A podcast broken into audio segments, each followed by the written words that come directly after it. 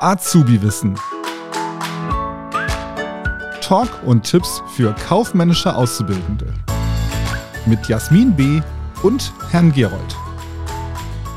Herzlich willkommen bei Azubi-Wissen, dem besten Podcast für die berufliche Ausbildung. Lasst alle mal fünf Sterne da. Bam, bam, bam, bam. Und bei mir ist wieder meine, ihr hört schon am Lachen, Jasmin. Jasmin, hi, wie geht's dir? Hi, danke. Mir geht's gut. Wie geht's dir? Mir geht's auch gut. Ist dir aufgefallen, dass wir eine Bewertung von 4,9 haben? Das ist der Hammer, oder? Das, das ist super, ist oder? Ist bei ja. über 100 Bewertungen. Das muss man erstmal schaffen. Ja. Und äh, ich, ich finde es klasse. Ich finde es toll. Und äh, mir macht es nach wie vor riesen Spaß mit dir hier, ähm, uns da wöchentlich auszutauschen. Und äh, genau. Und heute haben wir ein schönes Thema. Und zwar die mündliche Prüfung, ne, nochmal. Ganz genau. Wir sprechen heute über die mündliche Prüfung. Ich löcher jetzt mal unseren lieben Herrn Gerold. Er ist ja nun Prüfer und Dozent in Köln, ne? das wissen wir ja alle. Und mhm. äh, dieses Jahr hast du schon fleißig geprüft, hast du mir gerade gesagt. Und ja. äh, da wollte ich doch mal wissen, wie läuft denn so eine mündliche Prüfung bei Herrn Gerold ab? Jo, gerne. Also genau, ich hatte meinen Prüfungstag. Ähm, ihr wisst bestimmt schon, das haben wir zahlreich, haben wir schon oft erzählt, habe ich ein Video zu gemacht, wie der Prüfungsausschuss besetzt ist. Es ist immer ein Lehrer vor Ort oder eine Lehrerin ein Arbeitgebervertreter und ein Arbeitnehmervertreter. Ne? Nimmt man paritätisch besetzt, also wir sind auch zu dritt.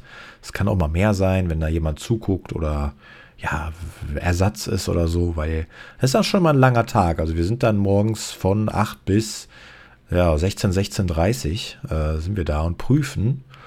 Und das ist, es hört sich immer so, so chillig an, aber das ist auch anstrengend, muss man ganz ehrlich sagen. Und natürlich wechseln wir uns dann auch immer ab, wir Prüfer. Also ich habe dann, ich glaube, fünf oder sechs Leute geprüft und die anderen dann auch.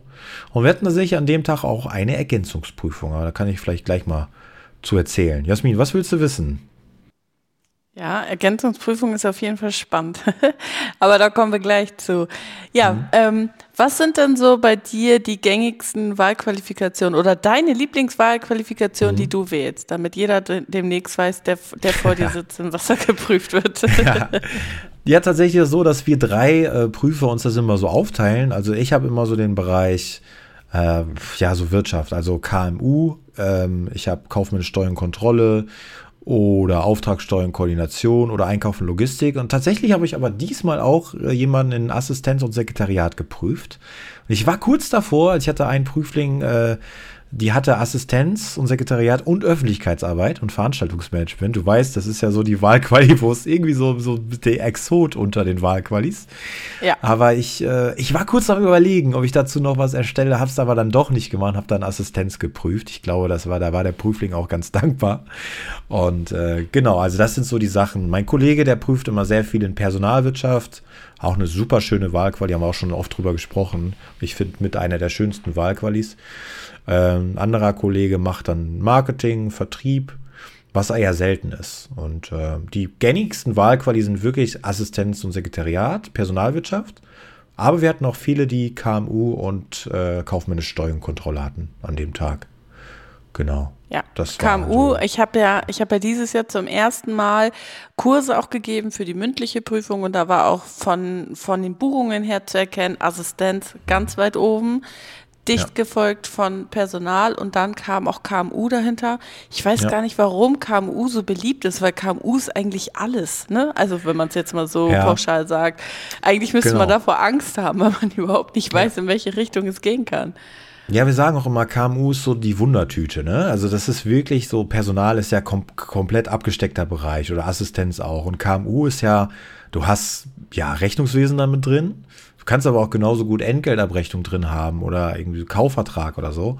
Also es ist wirklich, das heißt ja auch kaufmännische Abläufe in kleineren und mittleren Unternehmen. Und der Grund dafür, warum das doch viele, relativ viele haben, ist einfach, weil ähm, das oftmals im Betrieb einfach passt. Sei es die Buchhaltung oder Entgeltabrechnung oder einfach kaufmännische Prozesse. Ähm, je nachdem, wenn du zum Beispiel die Report-Variante hast, musst du ja irgendwas schreiben, was im Betrieb so passiert ist. Und wenn du halt nie in der Personalabteilung warst oder nie eine Veranstaltung geplant hast für Assistenz oder so, dann bleibt halt KMU so als, als Alleskönner sozusagen. Ne? Ja. Und deswegen wird das halt auch öfter mal gewählt. Und ähm, genau, ich hatte auch äh, eine Prüfung in KMU, hatte aber ganz viele in kaufmännische Steuerkontrolle an dem Tag. Und äh, genau, die Themen kann ich ja mal ganz kurz erzählen. Was ich dann so ausgewählt hatte, war zum Beispiel bei Steuerkontrolle sehr viel mit mh, hm, Mahnverfahren, weil das ist ja auch ein Thema äh, und auch ähm, wie man buchhalterisch damit umgeht. Also zum Beispiel, der, da gab es eine, eine, Rechnung, die nicht bezahlt wurde. Ähm, wie geht man damit um? Ne? Und da kann man wahnsinnig viel zu fragen. Also du kannst ja über diese Rechnung erstmal ja, buchhalterisch drauf eingehen. Du kannst auch über das Thema Umsatzsteuer, Vorsteuer reden. Und du kannst natürlich darüber reden, über das Thema äh, gerichtliches Mahnverfahren, kaufmännisches Mahnverfahren, Mahnung, Mahnbescheid und so weiter und so fort. Also da steckt ganz viel drin. Und ich hatte tatsächlich an, ich hatte echt tolle Prüfungen oder insgesamt hatten wir alle sehr, sehr gute Prüfungen. Und es gab tatsächlich zweimal 100 Punkte an dem Tag. Das hat mich wow. auch richtig gefreut. Waren auch super Vornoten. Also jemand hatte tatsächlich insgesamt 98 Punkte Gesamtnote. Das Alter, war schon dann gibt's heftig. dann diese Bestenehrung oder so, wie die Genau, heißt, es gibt ne? die IHK-Bestenehrung. Also ich hatte einmal gehabt, ich glaube 99 Punkte, das ist schon ein paar Jahre her. Aber 100 hatte ich noch nie, also dass jemand komplett 100 hatte. Aber 98 Gesamtnote ist schon, ist schon der Hammer, muss man sagen. Und äh, hat mich sehr gefreut. Zumal ähm, ich auch ähm, bei den Umschülern prüfe. Das heißt, das sind äh, meistens ja ähm, Prüflinge, die vorher schon mal einen anderen Job haben, die dann gewechselt haben. Da war zum Beispiel jemand dabei, die war vorher Grundschülerin, Kindergärtnerin, äh, hatte ich alles dabei, ein Handwerker, oh, die dann zum Beispiel einen Arbeitsunfall hatten und die dann quasi nochmal eine Umschulung machen. Und es sind dann häufiger auch Ältere, die dann ja so zwischen 30 und 50, würde ich jetzt mal sagen wo natürlich mhm. auch das Lernen schwerer fällt als jetzt bei einem 20-Jährigen, muss man ja auch so sagen. Ne? Das ist dann geht nicht mehr alles so, so, so fix. Man muss Sachen öfter lesen und man ist auch nervöser, weil man so lange raus ist aus dem ganzen schulischen, aus Prüfungsalltag äh, und so. Und deswegen habe ich mich umso mehr gefreut, dass wir so viele tolle Prüfungen da hatten. Und waren auch ein paar dabei, die richtig nervös waren, die gezittert haben. Aber auch die haben super, super äh, Noten hinterlegt. Und auch da nochmal äh, Appell an alle Leute, macht euch nicht verrückt, die mündliche Prüfung fällt immer besser aus als die schriftliche. Ja. Genau. Ich hab, wir, wir haben ja schon mal über Prüfungsangst gesprochen und auch in diesem Jahr habe ich oft wieder die Rückmeldung bekommen, oh, ich kann nicht mehr und ich habe keine Ahnung und das ist meine letzte Chance. Nein, Leute, es ist nicht eure letzte ja. Chance. Es ja. ist kein Weltuntergang. Wenn ihr jetzt in der Umschulung seid, ja, ich habe ja auch meine Umschulung gemacht mit 32. War ich 32? Genau. Ja, 32, 33. Wenn ich durchgefallen wäre, ganz ehrlich, ich habe 33 Jahre ohne diese Ausbildung überlebt ich würde auch noch ein halbes Jahr ohne diese Ausbildung überleben. Also stresst euch da nicht so. Ich habe einige Rückmeldungen bekommen dieses Jahr, was so zum Beispiel auch Reportvariante angeht, wie das Ganze abgefragt worden ist. Ich habe das Gefühl, dieses Jahr hat sich irgendwie weiß ich nicht, das Schema, das Ablaufschema zumindest bei dem einen oder anderen Prüfer geändert. Ähm, ich hatte tatsächlich auch eine dabei und das hat sie komplett aus dem Konzept gebracht. Die sollte ihren Report äh, nicht vortragen. Also die hat direkt Fragen bekommen und sie hat sich so darauf hm. vorbereitet, jetzt gleich den Report vorzutragen hm. und äh, ja, musste darüber gar nichts sagen. Das ist ungewöhnlich und eigentlich auch ja, so nicht äh, den Statuten entsprechend. Ich muss dazu sagen, wir hatten dieses Jahr gar keine Reporte. Das ist auch wirklich immer sehr, sehr unterschiedlich. Ähm, wir hatten nur die klassische Variante, aber in der Regel ist es wirklich so, dass der Report erstmal fünf Minuten vorgestellt wird und dann dazu Fragen kommen. Was ich auch noch ähm, sagen wollte zum Thema Report, ist vielleicht ganz spannend für Leute, die jetzt auch äh, den nächsten Report schreiben wollen oder die Report-Variante haben.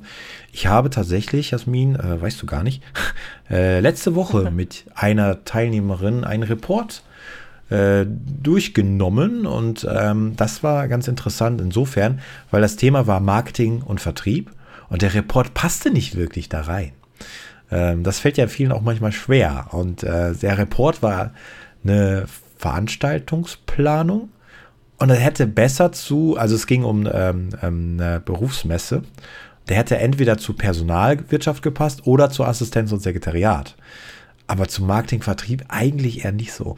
Und das ist für uns Prüfer natürlich dann auch schwierig und dann die Kunst, dass man, ähm, ja, dann weniger zum Report was fragt, beziehungsweise, sondern dann eher allgemein zur Wahlquali. Und ich habe das aufgenommen und das wird in den nächsten Tagen auf YouTube zu sehen sein, dass ihr mal guckt, okay, was macht man denn eigentlich, wenn der Report nicht so viel hergibt? Was könnte dann der Prüfer fragen zur Wahlquali? Dass man sieht, okay, man, man geht dann weg vom Report und fragt dann allgemeine Fragen zur Wahlqualifikation. Und das wird in den nächsten Tagen auf meinem YouTube-Kanal kommen. Übrigens, abonniert doch mal alle unsere YouTube-Kanäle. Jasmin hat auch einen. yes! Genau, an der Stelle. Stimmt. Ja, ich glaube, Genau. wir haben wieder einiges heute erfahren. Absolut. Also, Soll ich noch ganz kurz wer- äh, die, Ergän die Ja. Ergänzungsprüfung? Hatte Ah ich ja, noch. na klar, Ähm, na klar. Genau, also wir hatten eine Ergänzungsprüfung. Das war eine Teilnehmerin, die hatte in Viso und in Kundenbeziehungsprozesse, ähm, ich glaube, 46 Punkte.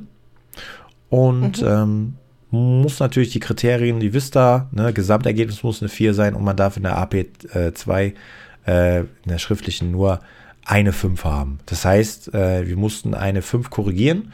Das haben wir gemacht in Kundenbeziehungsprozesse und äh, das lief echt gut und äh, die hat es auch geschafft. Also da hat, das hat mich auch sehr gefreut. Ergänzungsprüfung haben wir schon mal ein eigenes Video zugemacht, deswegen will ich jetzt nicht so viel äh, da jetzt nochmal drauf eingehen. Schaut euch das, äh, nicht Video, ein Podcast zugemacht. So.